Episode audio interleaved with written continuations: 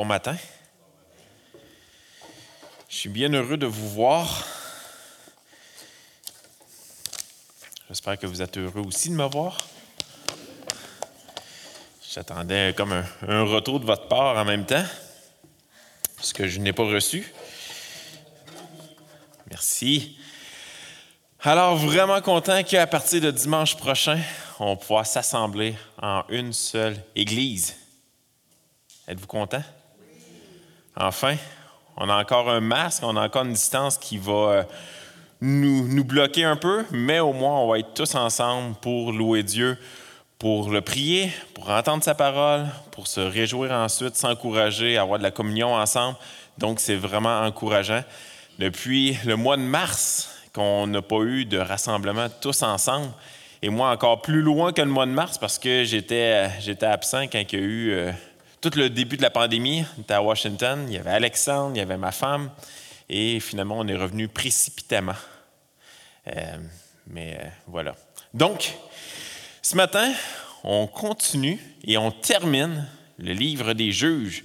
Donc, notre série qu'on a débuté environ au mois de mars, on la termine ce matin pour, par la suite, dimanche prochain, comme vous l'avez entendu, des baptêmes. Donc, on va avoir un baptême. Je ne vous dirai pas encore qui est l'heureux élu. Mais c'est vrai que c'est un homme. Donc, euh, comme Alexandre l'a mentionné, invitez des amis, profitez-en. On va avoir amplement de, place. Il y a des hommes qui vont travailler là-dessus cette semaine à installer les chaises. Il va probablement avoir des chaises de l'autre côté aussi. Euh, mais invitez des amis, invitez de la famille à être présents pour entendre témoignages de conversion et entendre l'Évangile aussi au travers de la parole de Dieu qui va être prêchée. Sur ce, allons en prière avant d'aller plus loin. Père du ciel, encore une fois, on est reconnaissant parce qu'on peut être ensemble ce matin. On peut être physiquement ensemble, on peut entendre ta parole, on peut te prier ensemble, on peut s'encourager, on peut avoir de la communion. Et Seigneur, on veut te remercier parce que c'est un, un privilège qui n'est pas accordé à tout le monde. Et Seigneur, on a pris souvent pour acquis euh, le fait qu'on pouvait se voir chaque dimanche. Et euh, on a fait ça, Seigneur, pendant des années, sans réaliser toujours à quel point c'était un privilège. Et Seigneur, euh, maintenant qu'on en a été privé, on réalise à quel point c'était un privilège qu'on avait de pouvoir être réunis à chaque dimanche. Et Seigneur, on prie, on va te prier pour, pour ceux qui, qui d'entre eux, les familles, Seigneur, qui vivent différentes difficultés ces temps-ci. Euh, ces familles qui peut-être vivent des deuils, euh, que ce soit des, euh, des, décès qui sont liés au COVID ou des décès qui soient liés à toute autre chose, Seigneur. Il y a plusieurs familles autour qui vivent des deuils. On te prie que tu puisses être avec eux, que tu puisses leur donner une paix qui vient de toi. On te prie, Seigneur, pour ceux qui vivent dans, dans la peur, dans l'anxiété encore. On te prie, Seigneur, que tu puisses te révéler à eux, que tu puisses leur montrer à quel point que tu es un Dieu souverain, un Dieu qui est au contrôle de toutes choses, un Dieu que jamais rien qui ne lui a échappé. Ah Seigneur, on te prie que tu puisses leur faire du bien. Parle-nous ce matin, parle-nous au travers de ta parole, transforme nos cœurs. Aide-nous, Seigneur, à la mettre en application. En ton nom qu'on prie. Amen. Qui d'entre vous écouter parfois des films. Il y a quelques personnes. Il y a quelques personnes qui n'écoutent pas de films. C'est correct. Vous savez, moi, quand j'écoute des films, j'aime souvent que ce soit des films. J'aime qu'il y, ait de l'action un peu dans, dans les films. J'aime ça quand il y a une certaine morale qu'on peut tirer du film, mais surtout, j'aime quand le film se termine bien. Moi, les films qui finissent mal, je dirais pas que ça m'enrage, mais ça, m'insulte un peu. Parce qu'un film, on s'attend à ce que ça finisse bien. Puis, euh, il y a plusieurs années, euh, j'ai écouté le film Titanic. Euh, je, savais que la, fin avec le bateau, bon, ça, ça finissait pas bien. C'est un portrait de, de ce qui s'était réellement passé. Mais à la fin du film, l'acteur principal, un des acteurs principaux, meurt. Et à chaque fois que j'ai réécouté le film, j'espérais toujours qu'à la fin finisse bien finalement, que la fin change, tout en sachant que ça ne pourrait pas arriver. Et donc, l'histoire de ce matin, Juge 21 est une histoire triste. Une histoire qui, malheureusement, se termine mal. Une histoire qui ne termine pas bien. Et on aurait espéré, en faisant la lecture de tout le livre des juges, les 21 chapitres, à prêcher là-dessus et à voir à quel point que le peuple est toujours en train de retomber au péché. On aurait espéré que, rendu au chapitre 21, il allait finalement comprendre, qu'il allait finalement avoir une fin heureuse.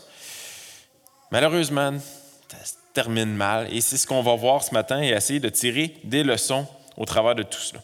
Et donc, au travers de ce chapitre-là, ce qu'on peut se demander, c'est qui va finalement sauver le peuple? Qui finalement va réussir à sauver le peuple? Je vous rappelle un peu le thème du livre des juges, un thème qui revient à plusieurs reprises euh, directement dans le texte, et on va le voir dans le texte de ce matin, dans le chapitre 21, le verset 25. Et le thème du livre, c'est en ce temps-là, il n'y avait point de roi en Israël, chacun faisait ce qui lui semblait bon. Chacun faisait ce qui lui semblait bon. Et il y a différents cycles qui se font dans le livre des juges. Vous pouvez le voir à l'écran. On voit que Israël fait ce qui déplaît à l'Éternel. Par la suite, l'Éternel va les livrer aux oppresseurs. Par la suite, Israël va servir l'oppresseur pour un X nombre de temps.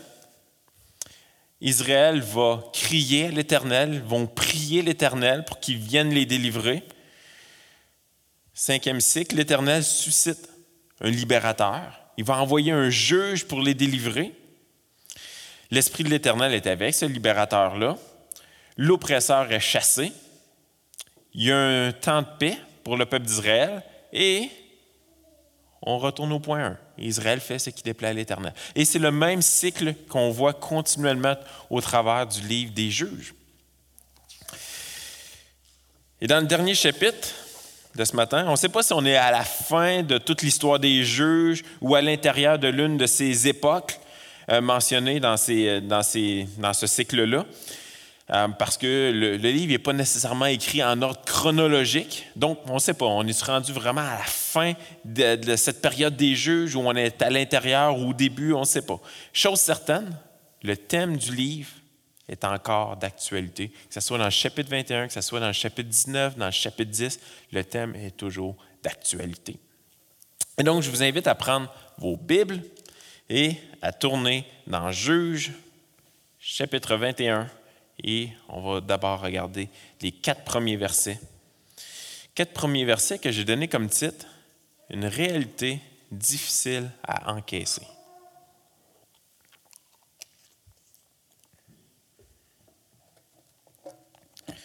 Les hommes d'Israël avaient juré à Mitzpah en disant Aucun de nous ne donnera sa fille pour femme à un Benjamite.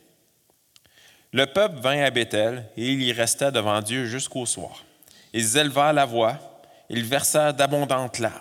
Et ils dirent Ô Éternel, Dieu d'Israël, pourquoi est-il arrivé en Israël qu'il manque aujourd'hui une tribu d'Israël Le lendemain, le peuple se leva de bon matin.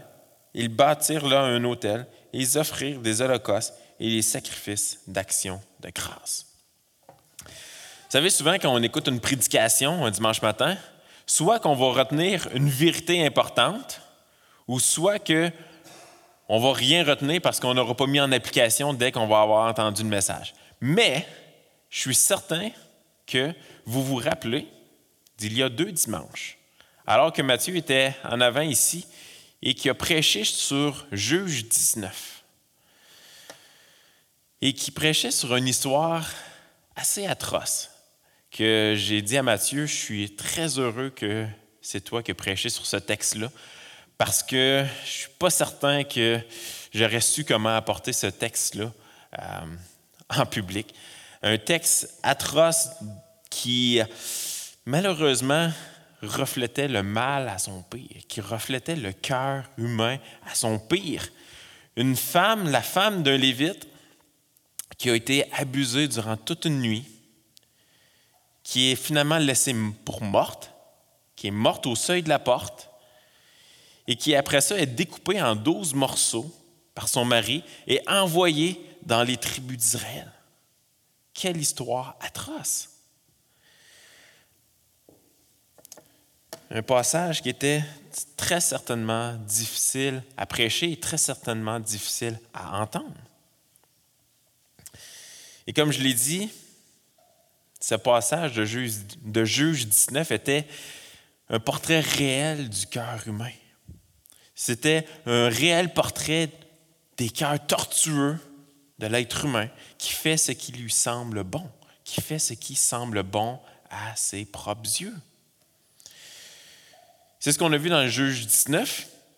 Et par la suite, le peuple d'Israël s'est donné rendez-vous à Mitzpah. Ça, c'est dans le chapitre 20. Et ils ont décidé de traiter Gibéa. Donc, c'était les Benjamites qui ont violé et tué cette femme.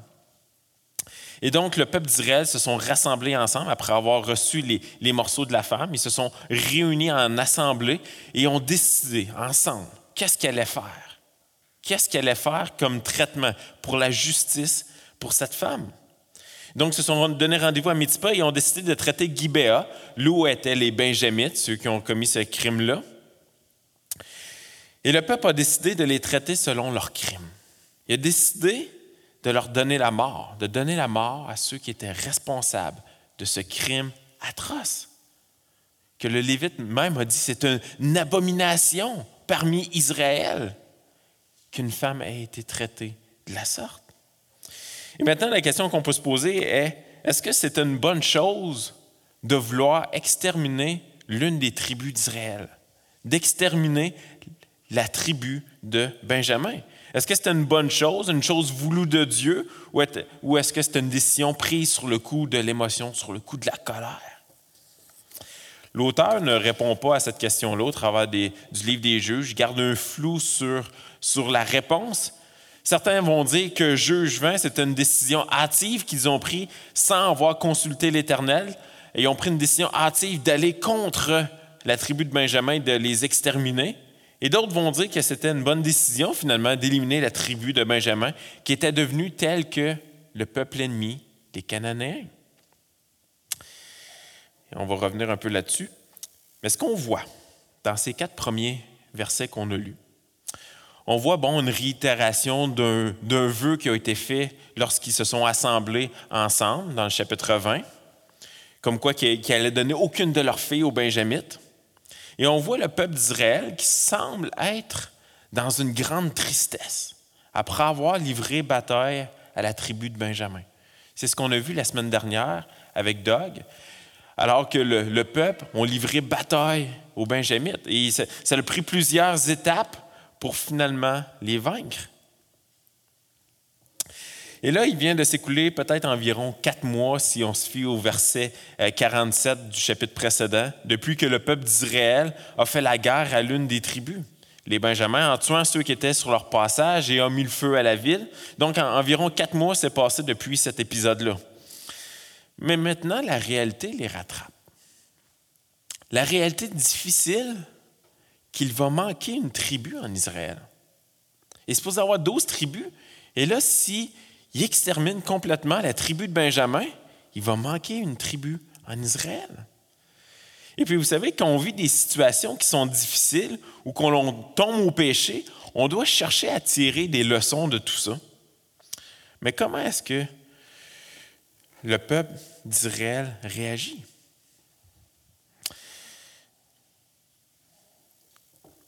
Voici des questions qu'il aurait pu se poser. Il aurait pu se poser comment que nous, en tant que peuple, on s'est rendu à avoir une tribu pareille comme nos ennemis barbares?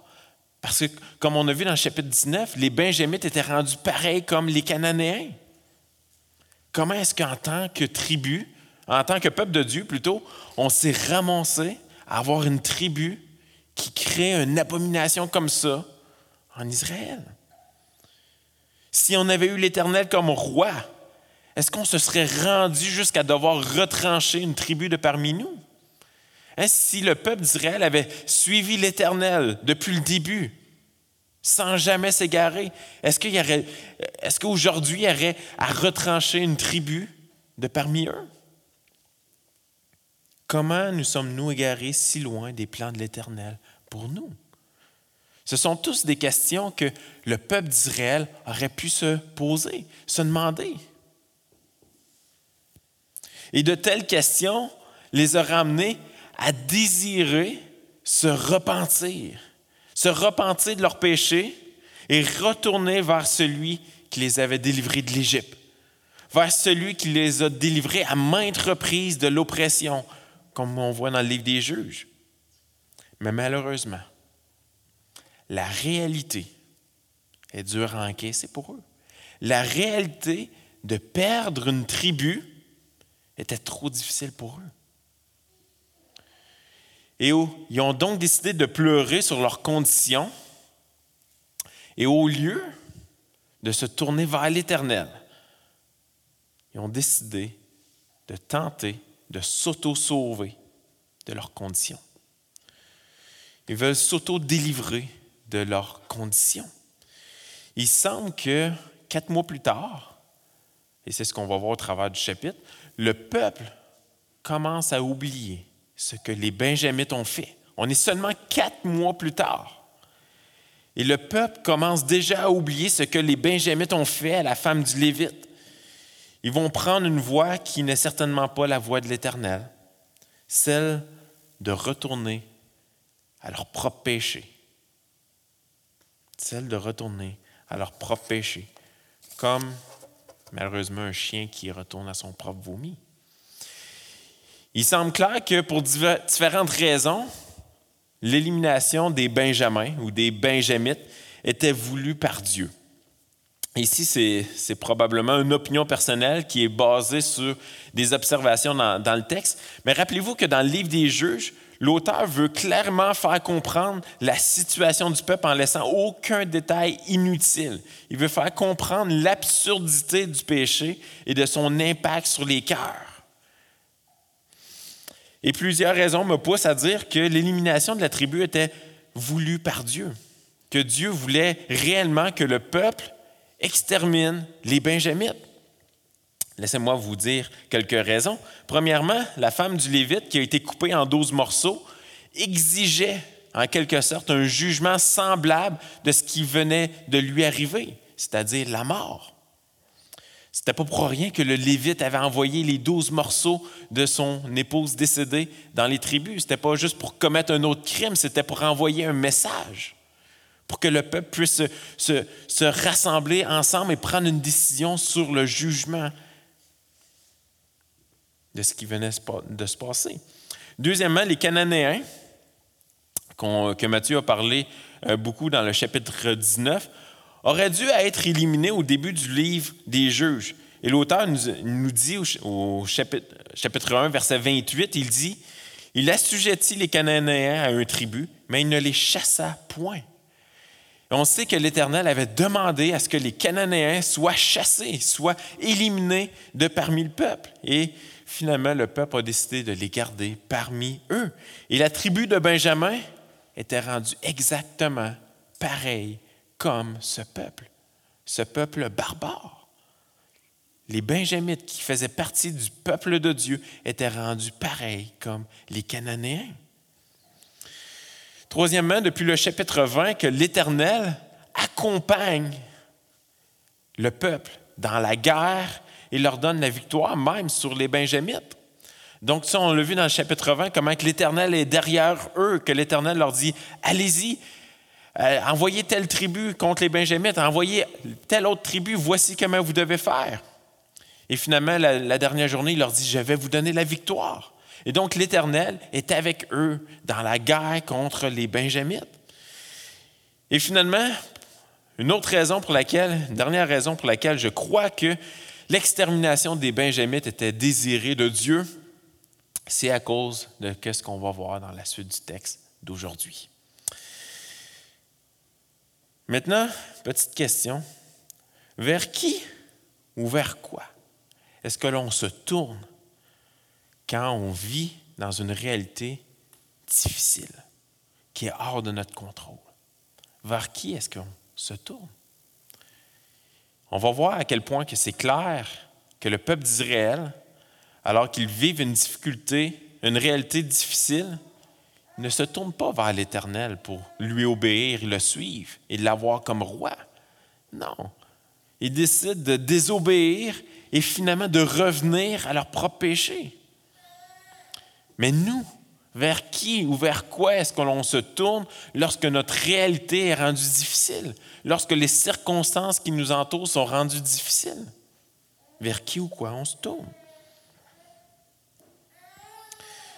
Quand on doit faire face aux conséquences de différentes, de différentes décisions qu'on a prises, est-ce qu'on est porté à retourner vers l'origine de cette conséquence-là, vers notre péché, ou est-ce qu'on se tourne vers celui qui a déjà payé le prix de nos péchés?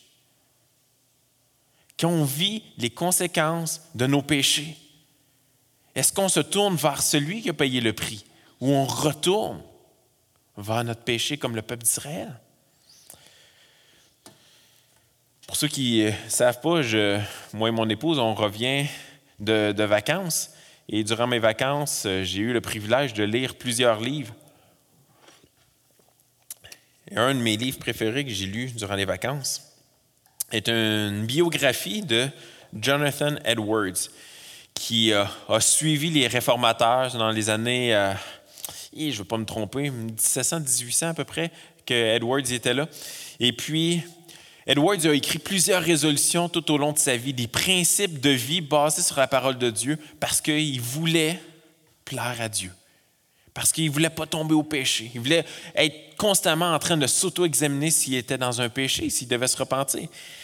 Et une des résolutions qui m'a marqué. Sa résolution numéro 24, il dit Résolu, quand je fais une action visiblement mauvaise, d'en retracer la cause originelle et ensuite de rechercher avec attention à ne pas répéter la chose et de combattre et prier avec toute ma force contre l'origine de ce mal. Edwards, il disait que quand il commettait un péché, une action visiblement mauvaise, ce qu'il avait conclu qu'il allait faire, c'est pas de retourner sans cesse au même péché, c'est pas de continuer sa vie comme si n'était rien passé. Non, c'est de retourner à l'origine, aller comprendre qu'est-ce qui l'a amené à tomber dans ce péché-là, pour le comprendre et finalement se tourner vers celui qui a déjà payé le prix, se tourner en prière vers l'Éternel.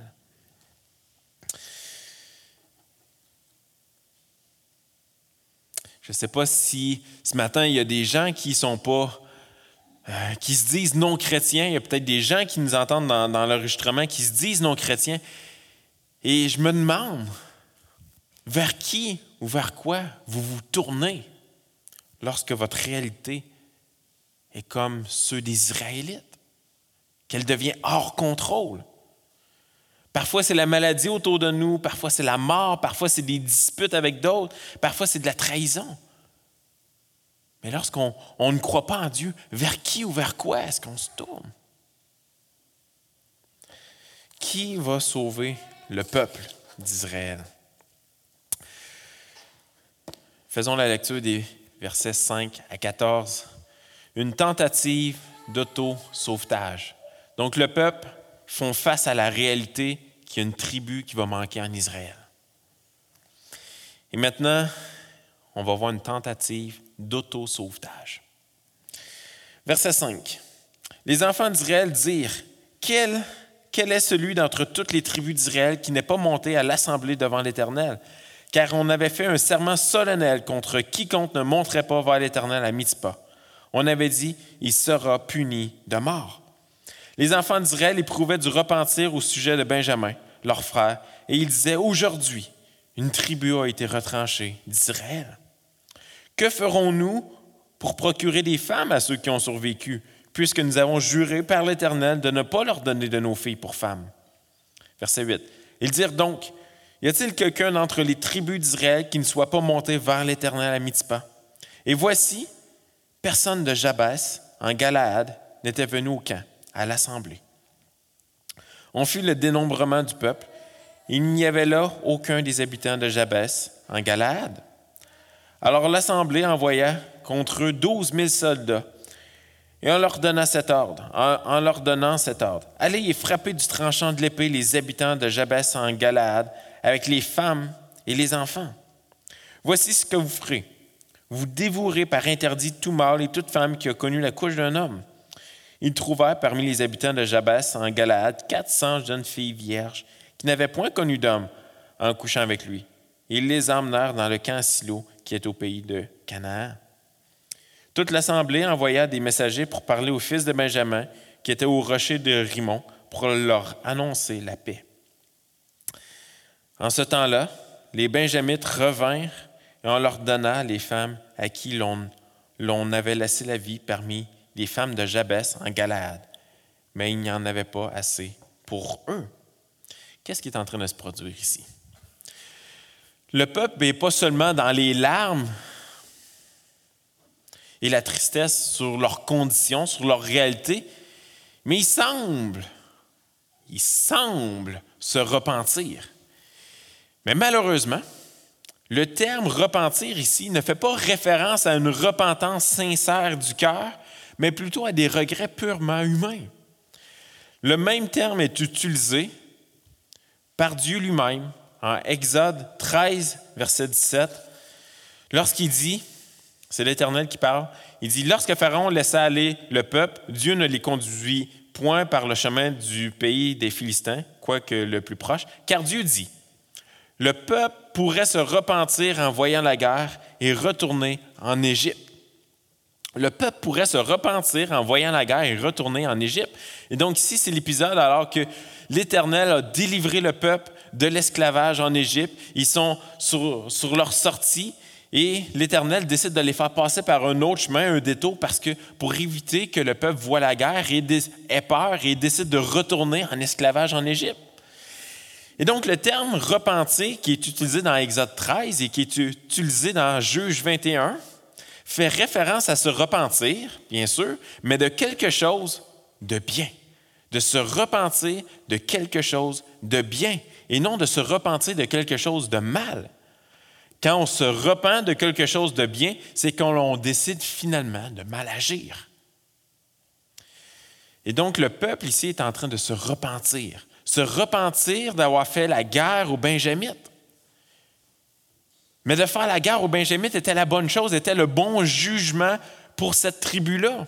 Et le peuple est en train de dire, ah, euh, c'est peut-être bien ce qu'on fait, mais je décide de revenir en arrière.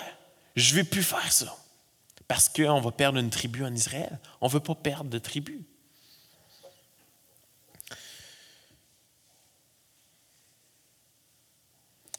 Donc, une autre des raisons qui me pousse à croire que c'était désiré par Dieu l'extermination des Benjamites est par la réaction du peuple, qui se détourne de quelque chose de bien pour finalement de tenter de trouver une autre alternative à ce que Dieu désirait. Ils vont tenter de trouver une autre alternative. Pareil comme on a vu dans quasiment tous les chapitres du livre des juges. C'est de trouver une autre alternative. Étrangement, alors que la mission du chapitre 20 était de tuer les Benjamites, il y a 600 d'entre eux qui sont encore vivants. Le texte ne nous dit pas pourquoi il y a encore 600 d'entre eux vivants, mais il y a encore 600 Benjamites de vivants. Les 600 hommes Benjamites vivants sont maintenant sans femmes et sans enfants parce que sont tous morts. Et le problème est maintenant que Israël ne veut plus que la tribu soit éliminée, Maintenant qu'ils se repentent du bien qu'ils ont fait, ils sont pris avec un problème. Ils veulent plus que cette tribu-là soit éliminée. Mais là, toutes les femmes des Benjamites, tous les enfants des Benjamites sont morts dans la guerre. Il reste 600 hommes. 600 hommes, ça ne fait pas une tribu qui va durer très longtemps. Parce qu'ils ont fait ce vœu, à Mitzpah aussi, ils ont fait un vœu qu'ils ne donneraient aucun, aucune de leurs filles aux Benjamites. Et donc là, sont pris avec le fait que les Benjamites font partie de la tribu d'Israël, ne peuvent pas se marier avec des gens de l'extérieur. Donc, qu'est-ce qu'ils font pour que cette tribu-là puisse subsister? C'était du sérieux le, serment, le vœu qu'ils ont fait concernant leur fille. C'est un peu comme quand on va à la cour et qu'on met notre main sur la Bible en prêtant serment de dire que la vérité. On prête serment et lorsque il y a des serments dans la Bible, c'est quelque chose de sérieux. Et c'est ce que le peuple avait fait. C'était du sérieux. Ils ne pouvaient pas revenir contre un serment qu'ils ont fait. Mais avec ce serment-là, ça faisait en sorte que le peuple, la tribu des Benjamins, ne pouvait pas survivre. Il y a un deuxième serment qu'ils ont fait alors qu'Israël est en assemblée à Mitzpah, au chapitre 20. Et ce deuxième serment-là, ce deuxième vœu, est celui d'exécuter par l'épée tous ceux qui auront négligé de venir à leur assemblée pour décider du sort des Benjamites. C'était un serment probablement afin de s'assurer que toutes les tribus allaient être présentes, à l'exception des Benjamites. Mais on voit au verset 8 du texte d'aujourd'hui qui ont réalisé que personne n'était venu de Jabès, Jabès en Galade. Possiblement qu'ils ne sont pas venus à cause de la distance, on ne sait pas. Mais le peuple d'Israël se sert maintenant de cette loi ou de, ce vœu qu'ils ont fait afin de résoudre leurs problèmes. On regrette d'avoir décidé de suivre les plans de Dieu, de détruire les Benjamites. On veut revenir en arrière parce qu'on ne veut pas perdre une tribu. On y prie avec les vœux qu'on a fait qu'on ne leur donnera pas nos filles. Mais on a fait un autre vœu aussi, qu'on allait détruire ceux qui ne viendront pas à l'Assemblée. Mais maintenant, ils ont une solution. Il y a une solution pour contrecarrer les plans de Dieu, pour s'auto-sauver en fin de compte. Donc, pour faire face à leur réalité difficile, qu'elle est perdre cette tribu, ils décident de diriger les choses à leur manière. Ils envoient 12 000 soldats attaquer Jabès. Mais il ne tue pas tout le monde, comme c'était prévu. Il ne tue pas tout le monde. Mais, euh, il ne tue pas tout le monde parce que l'intention n'était pas tant de respecter leur serment, n'était pas tant de respecter leurs vœux, mais plutôt de s'en servir comme excuse et garder toutes les jeunes filles vierges afin de les donner aux 600 benjamites qui ne sont pas morts. Ils prennent donc toutes les jeunes filles qui peuvent, toutes les jeunes filles vierges qui peuvent, à Jabès en Galaad, c'est-à-dire 400 d'entre eux, d'entre elles, sans consentement, et ce, après avoir massacré leur famille. Ils ont tué tout le monde, ils ont gardé les jeunes filles vierges, et sans leur consentement, vont les prendre pour les donner aux Benjamites. Le traitement horrible d'une femme qu'on a vu dans Juge 19. Le traitement horrible d'une femme par les Benjamites est devenu le traitement horrible de 400 autres femmes, et ce, pour le bénéfice des Benjamins, et fait par le peuple d'Israël. Voyez-vous à quel point le peuple s'est repenti de quelque chose de bien? Ils sont retournés en faisant pire que le péché des Benjamins du chapitre 19.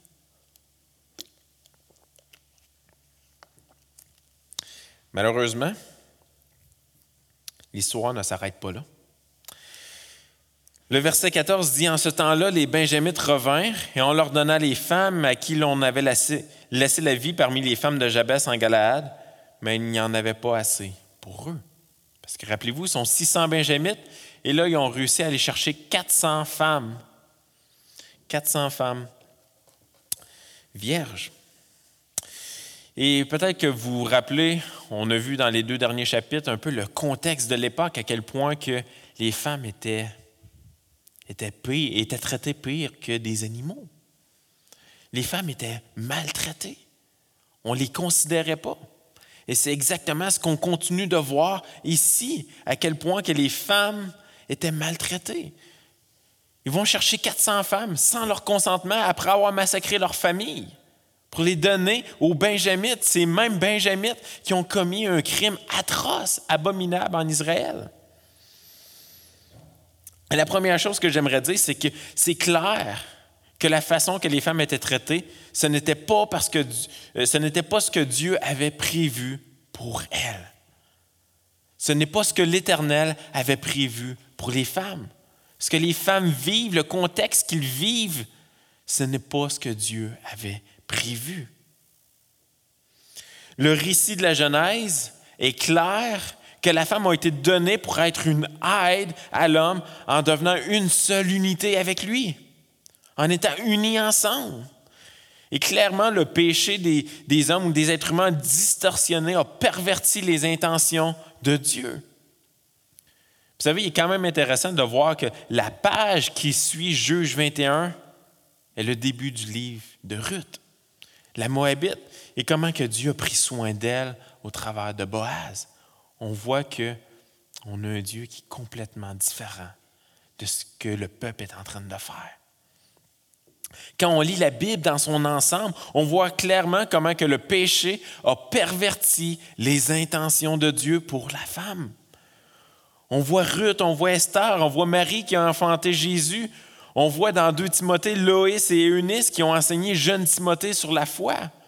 On voit comment que Dieu se sert des femmes positivement, comment que Dieu utilise positivement les femmes dans la parole de Dieu. À quel point que ce que le peuple est en train de faire est une abomination aux yeux de Dieu. Ce que l'on voit depuis quelques chapitres avec le peuple d'Israël, c'était que ce qu'il faisait avec les femmes, c'était certainement pas accepté de l'Éternel. Le peuple agit comme ils font depuis le début en faisant ce qu'ils croyaient bon à leurs propres yeux. Et vous savez, quand les êtres humains, on décide de faire ce, qu'on croit être bon à nos propres yeux, sans souci pour Dieu, l'histoire se termine toujours mal. L'histoire du monde nous montre que si on est notre propre boussole, notre propre guide, ça va mal se terminer. Vous savez, j'ai, euh, il y a peut-être, peut-être trois ans environ, je suis allé euh, à Charlevoix et je vous ai déjà raconté d'autres histoires de, montagne. C'est, c'est une autre, celle-ci. J'étais à Charlevoix avec euh, Jean-Sébastien. On est toujours ensemble lorsqu'on se perd. Donc, venez jamais si jamais on vous invite à vous joindre à nous. Et on, est, euh, on s'en va monter une nouvelle montagne qu'on ne connaît pas.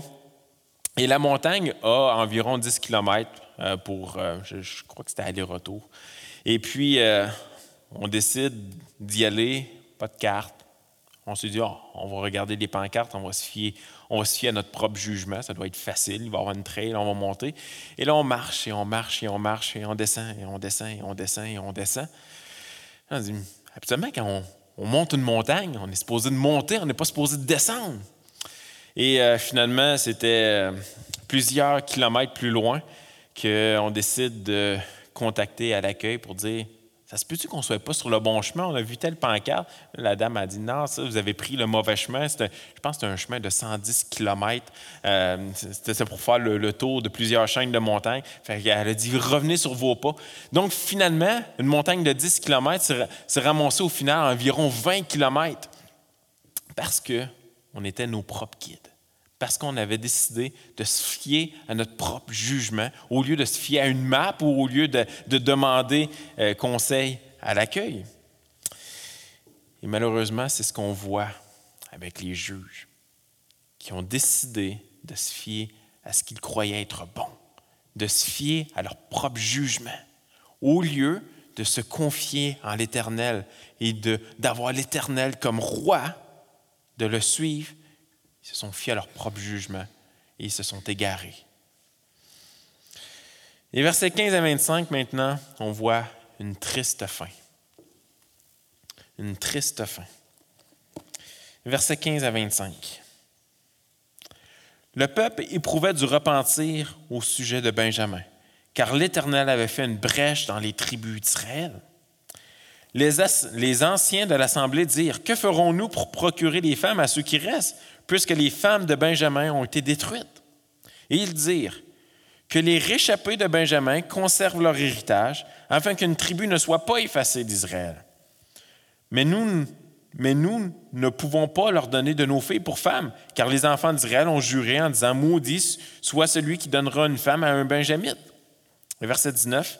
Et ils dirent Voici, il y a chaque année une fête de l'Éternel à Silo qui est au nord de Bethel, à l'orient de la route qui monte de Bethel à Sichem et au midi de Lebona. Puis ils donnèrent cet ordre aux fils de Benjamin. Allez et placez-vous en embuscade dans les vignes. Vous regarderez, voici, lorsque les filles de Silo sortiront pour danser, vous sortirez des vignes, vous enlèverez chacun, chacun une des filles de Silo pour en faire votre femme. et vous en irez dans le pays de Benjamin.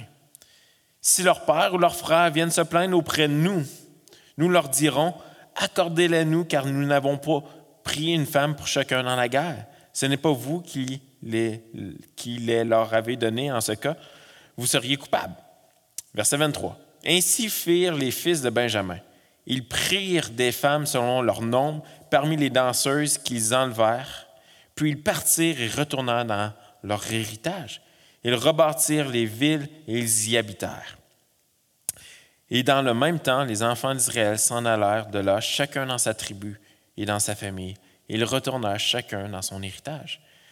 Et le verset 25 du dernier chapitre des Juges termine en disant, En ce temps-là, il n'y avait point de roi en Israël, chacun faisait ce qui lui semblait bon.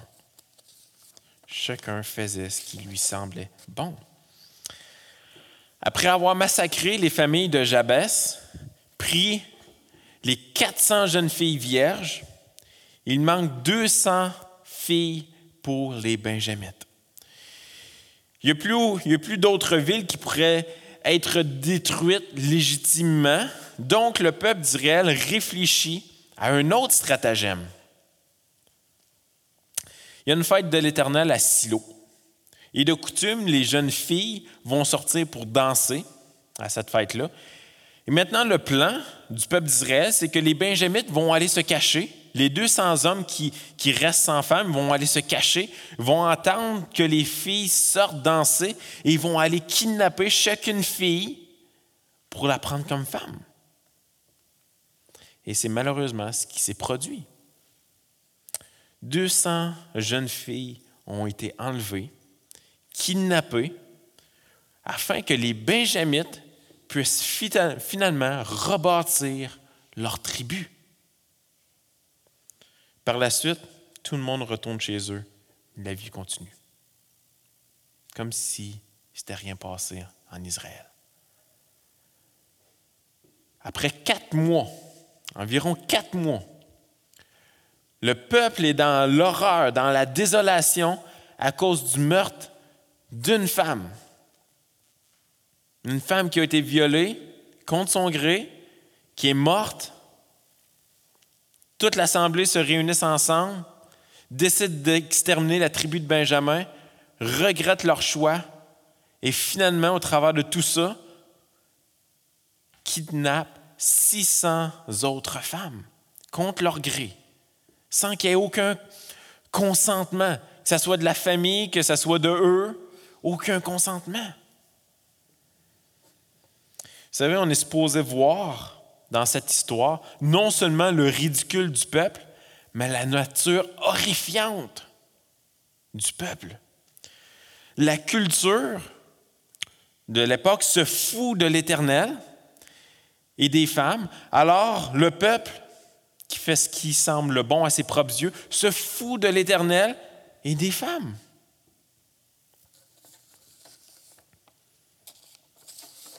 En ce temps-là, il y avait point de roi en Israël, chacun faisait ce qui lui semblait bon. Qui va sauver le peuple? Qui va sauver le peuple d'Israël? Éhude a essayé, Gédéon a essayé, Jephthé a essayé, Samson a essayé. Il y a même eu des rois dans la suite de leur histoire et personne ne semble apte à sauver le peuple. Ma question pour vous ce matin est qui, est votre sauveur? Ou qui va vous sauver? Qui est votre sauveur? Vers qui est-ce qu'on se tourne? Si on se dit chrétien, vers qui est-ce qu'on se tourne? Si on se dit non-croyant, qui va vous sauver? Vous savez, la Bible est claire. Un passage qu'on connaît bien. Romains 3, 23 dit Car tous ont péché, sont privés de la gloire de Dieu. Tous ont péché. Personne n'échappe au péché. On a beau croire qu'on mène une vie pas si pire, Mais c'est exactement comment le peuple d'Israël vivait en faisant ce qui semblait bon à leurs propres yeux. Ah, ça ne doit pas être si pire ce qu'on fait. On suit partiellement ce que l'Éternel veut. L'histoire de l'être humain qu'on lit dans la Bible s'étend sur des milliers d'années et il n'y a rien qui a changé encore aujourd'hui. Pour ceux qui font ce qui est bon à leurs propres yeux. Dans toute l'histoire de l'humanité, il n'y a rien qui a changé. Il n'y a rien de nouveau sous le soleil, comme dit l'Ecclésiaste. Il n'y a rien qui a changé. Vous savez, encore durant mes vacances, d'autres lectures que, je faisais, puis euh, je faisais des, lectures, euh, une lecture d'un livre québécois euh, sur les pionniers des années 60-70 qui étaient au Québec et comment est-ce que ce qu'ils vivaient au travers des, persécutions, au travers de l'évangélisation, c'était rien de nouveau. Ça avait été, euh, ça, avait été vécu par d'autres avant, et c'est encore des choses qu'on voit aujourd'hui. Il n'y a jamais rien de nouveau sous le soleil. Il n'y a jamais rien. L'histoire de l'être humain continue. Qui va sauver de la condamnation que méritent nos péchés? Parce qu'on a tous péché. Qui va sauver? De cette condamnation qu'on mérite. Et vous savez, malgré la triste fin, cette histoire des juges s'inscrit dans le contexte d'une histoire encore plus grande, heureusement. Encore plus grande que celle qu'on a lue aujourd'hui dans Juge 21. Encore plus grande que celle qu'on a lue au travers des 21 chapitres l'histoire du peuple d'Israël, l'histoire des juges s'inscrit dans un contexte beaucoup plus grand. Toute cette histoire de la période des juges nous pointe vers, euh, nous pointe depuis le début vers le fait que l'être humain n'a pas la capacité de se sauver lui-même. Si vous ne croyez pas ça, lisez Juge, lisez-le au complet. Vous allez voir que l'être humain n'est pas assez sage pour se sauver lui-même, n'a pas cette capacité de se sauver lui-même. Un aveugle ne peut pas empêcher un autre aveugle de tomber dans le gouffre. Des juges ont été envoyés, des libérateurs imparfaits, mais tout ce qu'ils ont pu accomplir, c'est de mettre un plaster sur le bobo et pointer vers celui qui peut parfaitement délivrer ceux qui s'approchent de Dieu par lui, c'est-à-dire par Jésus-Christ. Tous ces libérateurs qui étaient des êtres humains imparfaits, qui n'ont jamais réussi à parfaitement délivrer le peuple, nous pointent vers celui qui peut délivrer parfaitement, vers le Messie attendu, vers Jésus-Christ. Souvent, on lit Romains 3, 23 et on s'arrête là pour dire qu'on est tous pécheurs. Et Romains 3, 24 poursuit en disant Et ils sont gratuitement justifiés. On est justifié gratuitement par sa grâce, par le moyen de la rédemption qui est en Jésus-Christ. Par Jésus-Christ, il nous rachète de nos péchés, de la condamnation qu'on méritait. On est gratuitement justifié, on est rendu juste devant Dieu. S'il y a des gens qui, qui, se disent pas sauvés, qui se disent non-croyants et qui se disent qu'est-ce que je dois faire pour être sauvé? La Bible est très claire. Repends-toi de tes péchés et crois au salut de Christ pour ton âme. Et si vous êtes chrétien ce matin, rappelez-vous, rappelez-vous toujours que c'est la grâce de Dieu qui vous a racheté et non notre bonne volonté. C'est la grâce de Dieu qui nous a rachetés, qui nous a justifiés. Et l'encouragement ce matin, même si c'est une triste fin pour cette période des juges-là, ce n'est pas une triste fin pour nous. Parce qu'on peut s'accrocher maintenant sur cette promesse de Jésus-Christ qui nous a justifiés, qui nous a rachetés du péché. Ne vous repentez jamais de faire le bien. Ne vous repentez jamais d'avoir Christ dans votre vie ne vous repentez jamais d'avoir l'Éternel comme guide. Ça veut dire ne retournez pas en arrière vers vos péchés, mais au contraire, courez vers Christ qui vous a déjà tout pardonné. C'est ce que le peuple d'Israël aurait dû faire. Il aurait dû courir vers l'Éternel. Il aurait dû l'avoir comme roi depuis le début. Mais le livre des juges est clair, ils l'ont jamais eu comme roi, puis ont toujours fait ce qui était bon à leurs propres yeux. Ne vous repentez pas d'avoir Christ dans votre vie, mais plutôt soyez encouragés par cela. Et lorsqu'on tombe au péché, courez vers l'Éternel et ne courez pas vers votre péché. Amen. Prions. Ah, Père du ciel, merci parce que même si on voit une triste fin dans, le, dans ce livre des juges, on sait que ça s'inscrit dans le contexte de la grande rédemption de ton peuple, de ceux qui t'appartiennent par la foi. Père du ciel, merci parce que on était incapable d'aller à toi, mais tu es, venu transformer nos cœurs pour nous rendre aptes de répondre favorablement à ton appel. Ah Seigneur, on te prie que tu puisses être toujours notre guide dans nos vies, que tu puisses nous éloigner du péché, qu'on puisse courir vers la sainteté, qu'on puisse courir vers le fait de vouloir te ressembler de plus en plus. Continue d'être notre guide. Garde-nous debout. Fais-nous persévérer. En ton nom prie. Amen.